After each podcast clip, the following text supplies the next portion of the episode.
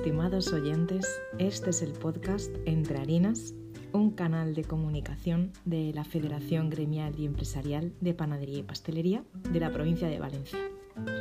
Yo soy Ana Zulueta y os doy la bienvenida a este nuevo canal de comunicación. Hoy tenemos con nosotros un invitado muy especial al que conozco desde hace mucho tiempo, cuando tan solo tenía 25 añitos. Vino a la federación a entrenar para unos campeonatos de panadería y desde entonces se forjó una amistad muy bonita. Se convirtió en profesor invitado de nuestra escuela y año tras año lo hemos tenido con nosotros viéndole crecer y viendo cómo ama esta profesión y todo lo que sabe transmitir y enseñarnos cada vez que viene. Eres José Roldán. Le voy a dejar que él se presente, que nos cuente quién es, cómo ha llegado hasta aquí y cómo se dejó enganchar tanto por el mundo de la panadería. ¿Qué tal? Oye, pues nada, yo soy José Roldán, eh, siempre digo que soy pastelero. ¿Por qué? Porque siempre digo que como la canción de, de Alejandro Zan. Eh, tengo el corazón partido. ¿Por qué? Porque yo empecé mi inicio desde de muy pequeñito con, con, mi familia que tenía y, y tiene negocio de, de, panadería y pastelería. Empecé en la pastelería porque era lo que me gustaba. Y de crío al final me gustaba decorar las tartas y, y poco más. Y luego con el tiempo, pues me empecé a dedicar a los concursos y, a, y tuve la suerte de estar con gente de, de, la panadería y me enganché a la panadería. Con lo cual eh, me fui a Suiza, estudié en Suiza, luego estudié en Francia y ya me entró la pasión por la panadería. Entonces tengo siempre esa suerte de haber contado con formación en pastelería y luego en panadería. ¿Sentiste esta vocación desde que eras pequeño? Bueno, yo, yo siempre pienso que, que al final es un poco de suerte. El, el, yo uh -huh. siempre sé que me he dedicado a algo, me tenía que dedicar a algo creativo, pero realmente no sé estoy aquí porque mi familia tiene afinidad con, con la pastelería uh -huh. y la panadería sobre todo. Pero bueno, si no tuviera ese, esa relación, hubiera llegado por casualidad o seguramente me hubiera dedicado a otra, a otra profesión, pero también relacionada con el mundo creativo. No sé, a lo mejor con el tema de las flores o con el tema de la pintura o con el tema... Pero sí es verdad que, que no me gustan la, las tareas monótonas y eso me lleva a hacer cosas que sean más creativas y diferentes, imaginativas. Uh -huh. O sea, que tenías clarísimo que tenía que haber sido algo artístico, sí, algo sí, manual. Sí, sí, sí, sí, eso de pequeño. Sí, bueno. Así que no llegaste a tocar ninguna carrera que no tuviera ningún tipo de relación. ¿o? Bueno, yo de hecho estudié la licenciatura de, en, económica. ¿Por qué? Porque uh -huh. desde muy pequeño mi madre, como soy hijo único, tenía la, o la, o la, visión o, la, o el, el, la gana de que yo estudiara una carrera. Entonces yo me acuerdo un día, desde muy pequeño, bueno, cuando me saqué el bachiller, que me senté y digo, bueno, mamá, ya me sacado el bachiller, voy a estudiar eh, cocina, el grado superior de cocina. Y mi madre, bueno, pues al final un poco me convenció esa noche, prueba a estudiar una carrera y me metí en, en la carrera por, por ella. Uh -huh. Y bueno, la verdad que no me arrepiento porque te da otra visión totalmente distinta. Entonces, ahora tengo la suerte de que gracias a, eso, a esos años, pues la creatividad la pasa por la máquina de, del dinero. Nunca se debe olvidar que al final nos dedicamos a una profesión donde el final es hacer dinero para poder reinvertir, para poder amortizar máquinas, para poder hacer las cosas con, a gusto. Uh -huh. Y eso sí me ha ayudado, aparte de que, bueno, me llevo grandes amigos y amistades y relaciones que, que luego te, te, ayudan mucho en el futuro. Y es que es verdad que eh, yo también percibo que muchas veces lo artístico, lo está como mal valorado económicamente. A veces cuesta de ponerles el valor, porque tenemos también un mercado muy saturado de productos, otras cosas que quizás hechas de otra manera son bastante más económicas y, y hechas con pasión, con cariño y con esa parte de diseño y de creatividad que parece que cuando ya lo pones en el mercado ya estaba hecho y no se ve a veces la trayectoria de decir, bueno, es que esto tiene esta forma, pero está muy pensado, o este tipo de ingrediente o de relleno, porque detrás de eso hay mil pruebas. Yo creo que se está llegando a valorar también esa diferenciación, ¿no? Sí, yo ahí estoy totalmente de acuerdo contigo. Y, y fíjate, yo siempre pienso cuando un producto, imaginémonos, un croissant bicolor, que ya está, todo el mundo sabe lo que es, ya no es que esté de moda, sino que ya en cualquier sitio lo puede encontrar, incluso la industria ya lo hace. Uh -huh. Pero hace 10 años era algo creativo, un croissant bicolor. Entonces ese croissant bicolor, aparte de que hace de años se hacía a mano, no es solamente el hacerlo, sino aparte de hacerlo, hay que saber venderlo y transmitirlo. Y es una parte importante que muchas veces los artesanos no caemos o nos enfocamos más en producir y no tanto en divulgar o enseñar o decirle al cliente que está hecho a mano con tal materia prima, con tal mantequilla, con tal... Y ahí es donde tenemos que, hacer hincapié. Y luego, por supuesto, hay otra cosa muy importante, que es el proceso. Al final el proceso, un buen proceso, y ahí doy pie un poco a la formación, es lo que te va a hacer que tu producto sea rentable o no. Un mismo producto con un mismo con los mismos ingredientes, cambiando el proceso se puede hacer rentable. Entonces eso es lo que lo interesante de, esta profesión, que ya no es solamente hacerlo a mano, sino que vender lo que se ha hecho a mano. Claro. Eso es, que es importante. Yo también, después de trabajar aquí 15 años en este sector, veo que al final, cuando yo he estado en la parte de formación, y la gente llamaba y me decía, ¿no me puedes pasar el temario del curso? ¿No me puedes pasar las recetas? Y yo que vengo del mundo de la formación decía, pero yo leer una receta, si no entiendo el proceso, si no veo cómo se mezclan los ingredientes, en qué momentos, qué parámetros tengo que tener en cuenta, quizás me sale, pero quizás no. Y el problema es que no sabré dónde me estoy equivocando. El formarte es, vital, no, no importante, vital. Y sobre todo en esta, en esta, yo creo que en todas las profesiones. Ahora se mueve todo muy rápido. Antes yo creo que las novedades costaban mucho encontrarlas, pero ahora se mueve todo muy, muy, muy rápido y o estás en constante formación o al final tu negocio o tú queda obsoleto, pero queda obsoleto en un año, no estamos hablando de 4, 5, 6, 10 años, no, en un año ya era obsoleto. Así que es vital. Bueno, entonces, em, cuéntanos también un poquito, eh, tú que tienes este recorrido, ¿no? Porque no hemos hablado, pero ahora mismo al final te dedicas básicamente a la formación, ¿no? Y mm, asesoramientos también técnicos, tú corrígeme ¿eh? si me, equivoco. Y bueno, al final te dedicas, en realidad, yo te veo así, que ya te conozco mucho tiempo, a, mover el sector, a, remover un poco em, la creatividad en el sector, la inteligencia de poner el foco donde hay que ponerlo. Y, y, vas explorando muchos sitios a la vez que te vas moviendo y vas viendo un poco tendencias, dinámicas. ¿Cómo dirías tú, desde tu punto de vista, que está ahora mismo la situación en España respecto, si quieres, a la pastelería o a la panadería y a la pastelería, ¿cómo, cómo, cómo lo ves? ¿Cómo ves el sector? Pues fíjate, yo veo que hay dos. Dentro del mismo sector nos estamos aproximando a lo que era Francia o lo que es Francia. Yo hace, desde muy pequeñito, yo tuve la suerte con 12 años de hacer un intercambio en Francia y estuve una temporada muy corta y así repetí varios años. Entonces, como yo ya venía del sector y mi familia, yo siempre he vivido en un ambiente de, de obrador, de estar en la obra, pues yo aquí veía que, que en las panaderías, las pastelerías, había panaderías medianas, pastelerías grandes, panaderías grandes, la industria, era todo como muy mezclado. Y en Francia ibas y tenías la panadería de barrio, donde había al señor y a, la, y a su mujer haciendo un pan y una bollería y unas tartas de mucha calidad, y luego iba al súper y veía productos con también mucha calidad, pero sabías que eran industriales. Y no había medias, Posiblemente haya, pero la mayoría eran o muy artesanos o industriales. Y en España yo creo que poco a poco estamos convirtiéndonos en eso.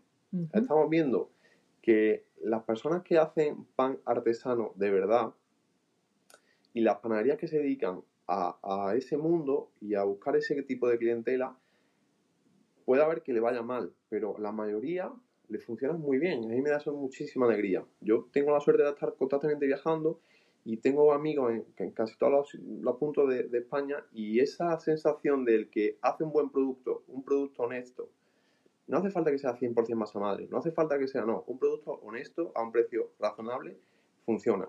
Y luego está la industria, que si vas a supermercados, a cadenas que todo el mundo conoce, vas y la calidad de ese tipo de pan de hace 10 años ahora ha evolucionado muchísimo. Yo siempre digo que que ahora ya hay que tener cuidado con el pan de industrial porque no es malo. y, y, ahora estamos, para mí, eh, la sensación que me da es que si lo haces bien, lo puedes, puedes eh, trabajar muy bien en un ambiente artesano y ganarte la vida muy dignamente. Claro, y al final también ya no es, el producto es importante, pero es lo que tú decías, también es el servicio, porque el servicio no es el mismo, desde luego el de un supermercado al de una tienda, ¿no? Una tienda de barrio o una panadería, una boutique, como lo queramos llamar, y la gente estaba comentando hace un poquito que mm, realmente con esta pandemia que tanto daño ha hecho, se han dado cuenta de muchas cosas buenas también, y es que mucha gente ha recuperado el valor de darse ese paseo, de volver a entrar en la panadería, de descubrir otra vez productos, de aromas, de trato, que a lo mejor en el aceleramiento del día a día, eh, tú por comodidad acababas recurriendo al pan, que no está tan malo a lo mejor de supermercado, porque en un viaje haces todo lo que tengas que hacer, toda la compra. Al final es clave. Mira, yo lo que con, con tanto viajar y, y, y tener la suerte de estar en Sudamérica mucho, yo me he dado cuenta que realmente lo importante no es hacer todo, sino darte cuenta en dónde eres bueno y tus debilidades intentar conseguir a los mejores. Y esas son las personas que triunfan. Entonces, en el tema de la venta, lo que tú dices lleva mucha, mucha importancia y mucha razón. ¿Por qué? Porque tú puedes hacer un buen pan y luego tú puedes decir, yo lo vendo y posiblemente sea un buen vendedor o una buena vendedora. Pero tienes que entender que eso es una profesión como tal, no el hecho de despachar. Tú puedes vender o darle el pan al señor o a una señora que venga, pero detrás de eso existe una profesión y gente que se dedica a eso. Entonces, si tú, eres, si tú te das cuenta que tú no eres profesional de esa parte del, del negocio y sabes valorar eso y contratar a alguien, al final es fundamental. Hacer equipos, ¿no? Hemos hablado mucho que al final es hacer equipos y, y, cuando tú te vas a descansar, tener la confianza de que todo lo que has hecho en bambalinas o ahí en la recámara está saliendo a la luz y la gente lo está valorando con un profesional también que está al frente de, esa venta.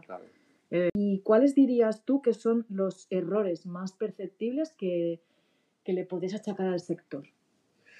¿Qué se puede haber equivocado? Porque aún nos queda recorrido, ¿no? Sí, a ver, posiblemente a toro pasado es muy fácil decir, mm, bueno, pues hemos errado en esto, hemos... Igual que, por ejemplo, la pandemia, ¿no? Ahora todo el mundo, pues yo haría, yo haría, yo haría, pero en el, momento tomar ese tipo de decisiones es muy difícil. Yo no sabría decir qué tipo de errores hemos cometido. ¿Por qué? Porque cuando yo tengo muy buenos amigos y, y, gente muy que lleva 60 años en el sector, 50 años, yo al final llevo 15 es verdad que me, meto 24 horas, entonces mm. eso hace que, que, llegue más rápido, pero hay gente con mucha, con mucha visión, con mucha visión. Entonces, hace 20 años, 30 años, 40 años, cuando dimos un giro o un cambio del horno de suelo al horno de aire, eso tenía un porqué. Y la gente que lo hizo tenía un porqué. Ahora estamos volviendo al horno de suela. Pero en aquellos entonces, cuando se hacía un pan con una corteza muy, muy ruda, una corteza demasiado... A la gente le, dejó de gustar eso y se fue al, pan de molde, se fue... Entonces tuvieron que hacer una reconversión. Ahora decimos, no, es que... Entonces yo no lo, no lo diría tanto como error, sino lo diría como una transformación del sector. Y que tú te adaptes o no. pero, pero yo no lo diría como, como error. Seguramente hemos hecho cosas mal, posiblemente sí, pero a lo mejor esas cosas no son tanto queriendo, sino por posiblemente por falta de formación o porque en ese momento la tendencia no era otra que la que, la que es. ¿Vale? Es verdad que al final siempre hablamos de es que el sector lo ha hecho muy mal, hay muy mal pan en España, se ha trabajado muy mal, eh, se ha dejado que entren los congelados y, es muy bonito que lo pongas en contexto porque es importante, porque es verdad que nunca sabemos eh, todo lo que los recorridos que se hacen, ¿no? Y valorar siempre es complicado. Pero sí que vemos cambios, tú ves cambios, ves tendencias, nos podrías hablar de, tendencias, que, líneas por las que crees que van a ir las cosas, así un poquito bola de rappel. Sí, sí, a ver, tendencia. Eh, nosotros tenemos una ventaja y yo siempre soy muy, a ver, me gusta mucho Francia y siempre lo digo. Entonces, fíjate, Ana, cuando no, no lo digo con, con menospreciar a, la panera española, ni muchísimo menos. Lo digo al revés, como sintiéndonos orgullosos de, del pan que hacemos y de la variedad de panes que hacemos, que es brutal. Yo, yo por ejemplo, soy de Andalucía, donde yo pongo como, como bandera el pan candeal, pero me voy a Galicia y me encanta el pan. Y me voy a Cataluña y flipo con las panaderías que hay. Entonces, yo, para mí, yo, yo siempre digo, oye, yo voy a la feria de Europein todos los años, no por la feria en sí, sino porque me tiro, me pateo París entero viendo la panadería. Y eso me da pista de lo que puede ser de aquí a 10 años, no solamente en. París, sino en Francia, en Alemania o en, o en España. Entonces, yo creo que, que el- la panadería va por hacer diferentes panes, ya no nos sirve con hacer dos masas, la masa blanda y la masa de integral, sino tenemos que darle un abanico de panes.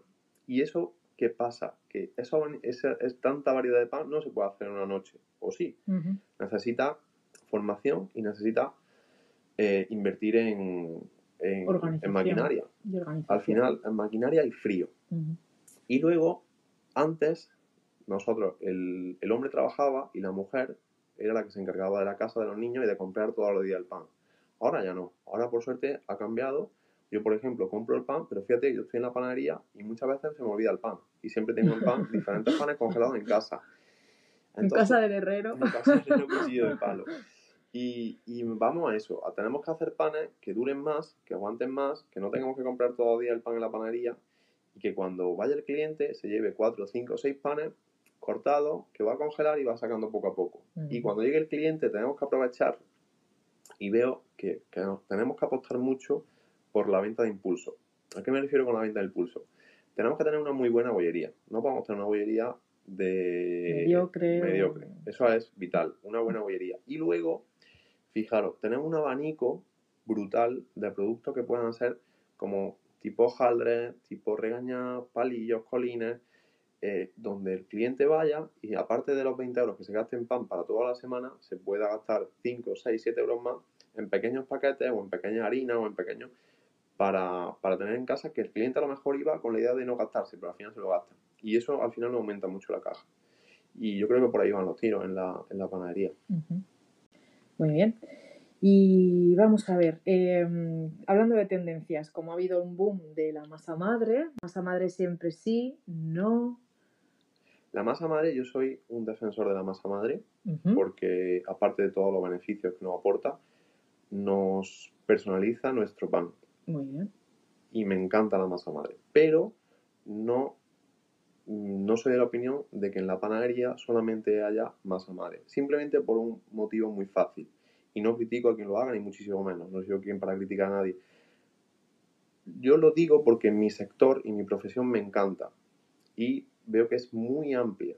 Y no me gusta delimitarme en solamente una zona. Intento aprender cómo se hace una buena viga en Italia, intento aprender cómo se hace un buen pulish en Francia, intento aprender cómo se hace un cucharón una masa madre vieja, como la hacía mi padre y la hace mi, mi tío. Y a partir de ahí, hacer un abanico muy amplio de panes para intentar cubrir las necesidades de todos los clientes, de todos los clientes. Eso es fundamental. Lo que no quita que la masa madre, aparte de todo lo, lo bueno, saludable y todo lo que ya se ha dicho insaciablemente, no quita que la masa madre está de moda. Entonces tenemos que hacer panes de masa madre. Vamos a hablar de las harinas. ¿Qué pasa con las harinas en España? ¿Cómo están los cultivos? ¿Cuál es la situación? ¿Qué se está obteniendo? ¿O por qué debemos importar harinas de fuera?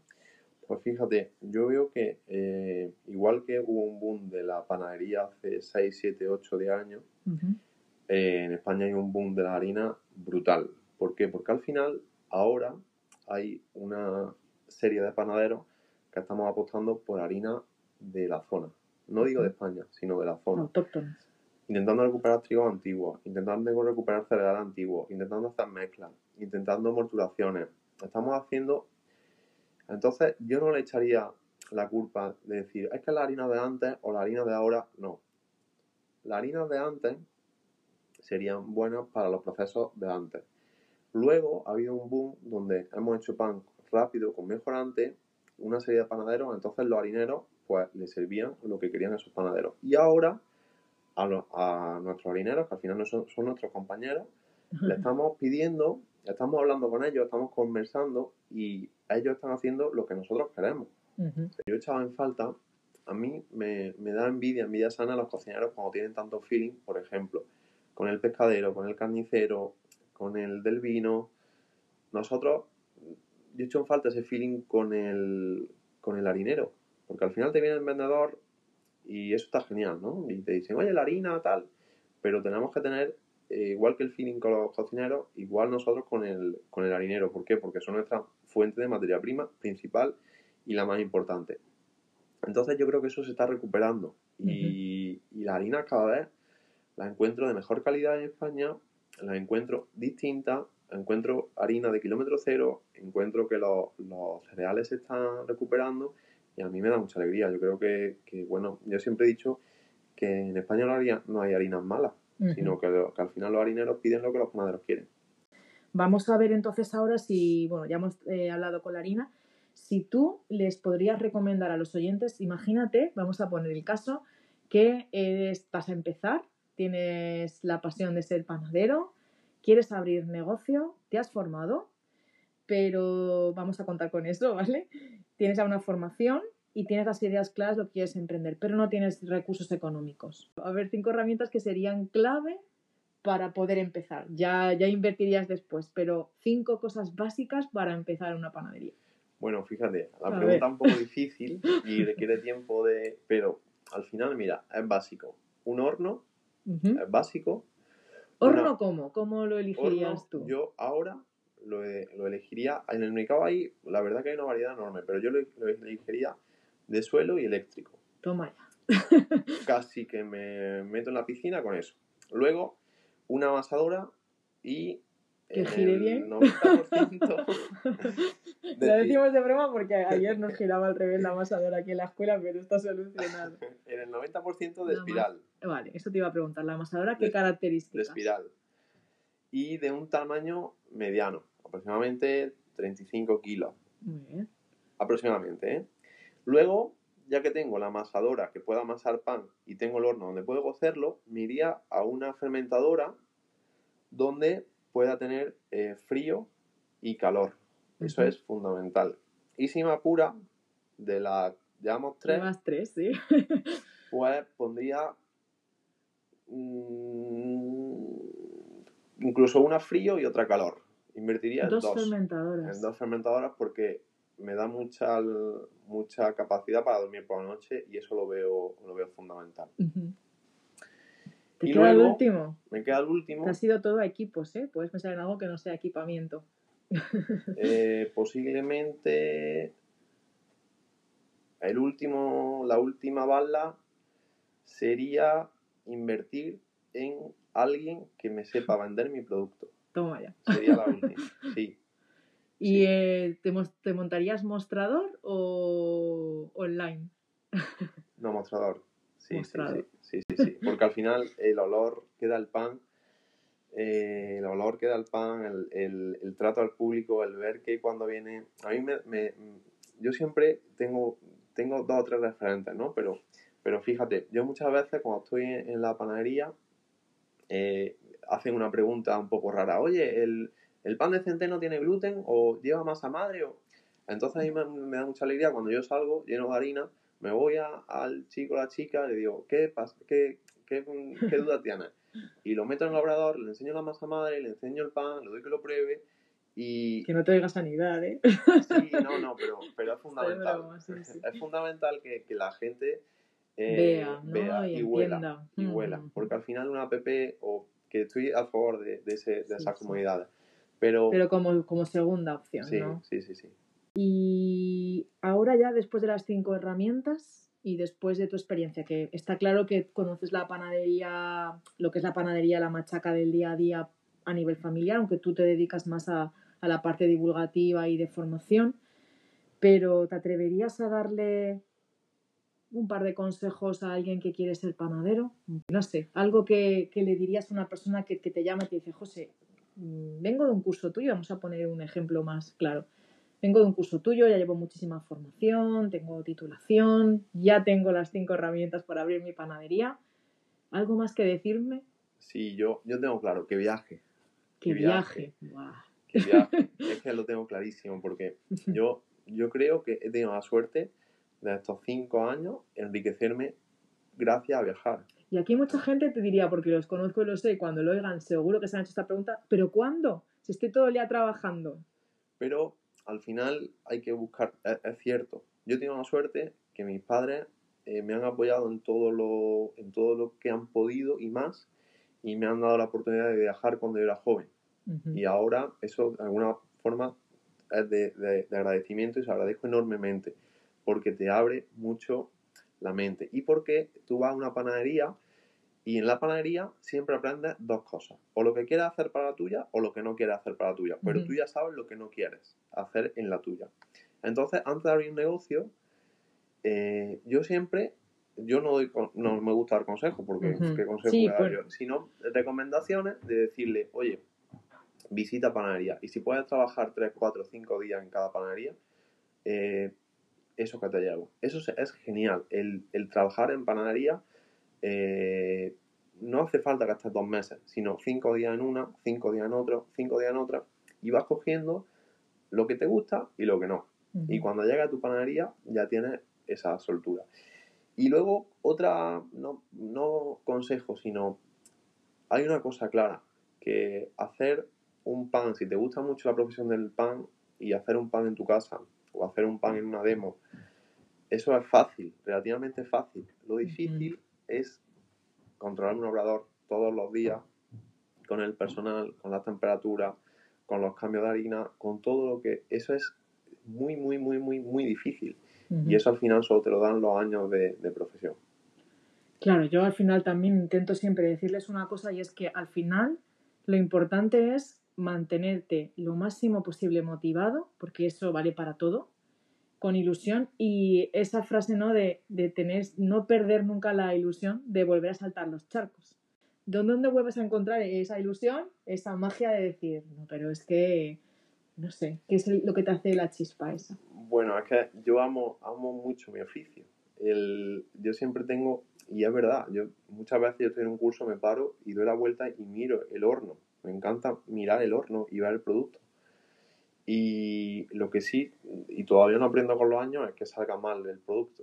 No, no, lo, aunque voy a escuela y aunque las condiciones no sean, o aunque vaya a otros países y la harina, pero no, no consigo el, el, Hay muchos profesionales, muchos compañeros míos que ya tienen más años, que bueno, que no le importa tanto que salga mal el producto.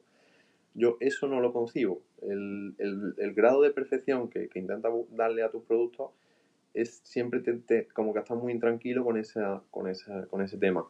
Pero el, al final es que yo amo mi oficio por encima de todo y cuando te gusta tanto lo que haces, al final no trabajas, porque yo siempre digo, si es que yo no trabajo, estamos aquí en Valencia, en una ciudad que me encanta y con una escuela muy chula que casi que la estamos estrenando. Muchas gracias. Y, y, entonces, ¿cómo voy a quejar de mi, de mi profesión? Y luego viene gente en la cual viene a, a escucharte y a aprender contigo pues es que es genial, es que no me puedo quejar, es que hay mucha gente que se levanta a las 12 de la noche para poner barra en una lata todos los días con un precio muy muy entonces yo no me puedo quejar porque si yo me quejara sería para para, para, fusilarme entonces claro yo creo que al final todo lo que tú estás comentando son pequeñas pistas no o pequeños ingredientes que bien mezclados pueden hacer que vuelvan a encontrar esa pasión por esto. Que hay una tendencia clara que la gente vuelva a buscar el pan con más información,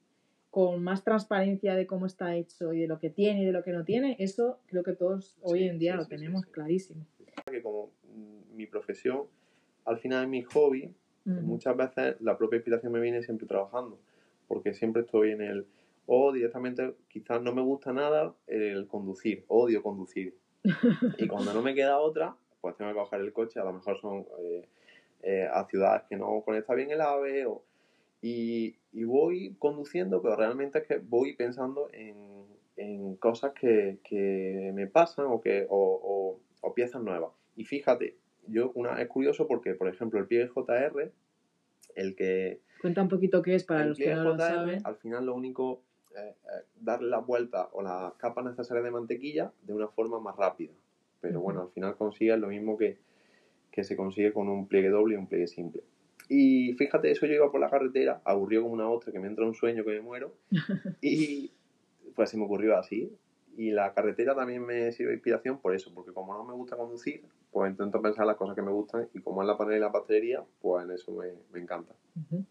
¿Y alguna serie que estés viendo, algún libro que estés leyendo, alguna música que escuches? Pues mira, de, para eso soy muy, soy muy simple, porque puedo ver desde Peaky Blender a Fariña o a la serie de Luis Miguel que me enganché porque estaba en México y, y estaba muy cerca donde grabaron me, y estaba con un amigo, pero estaban diciendo allí y dice, ¿no has visto la serie de Luis Miguel? Digo, no, no, digo, pero si no sé ni qué hay y aparte no me gusta ni cómo canta. Pero me enganché a la serie, pero bueno, y, y entonces eh, soy de una serie muy, muy rara. Y, y, de música, pues me gusta música de, bueno, Michael de Arriba, me gusta mucho Ani Martín, en fin. Puedo ir, sí, sí, vale. Pues nada, José, yo creo que ya te hemos conocido un poco más, nos ha dado una visión un poquito de cómo está la situación en España respecto a panadería y pastelería. Y nada, agradecerte que estés aquí, está haciendo una formación con nosotros de bollería, una bollería de calidad, excelente, bien trabajada y bueno, próximamente lo tendremos también en cursos de, panadería. Así que nada, te darte las gracias, que ha sido un placer. Y nada, seguimos hablando en próximos podcasts. Pues genial. bueno, hasta pronto. Chao, chao.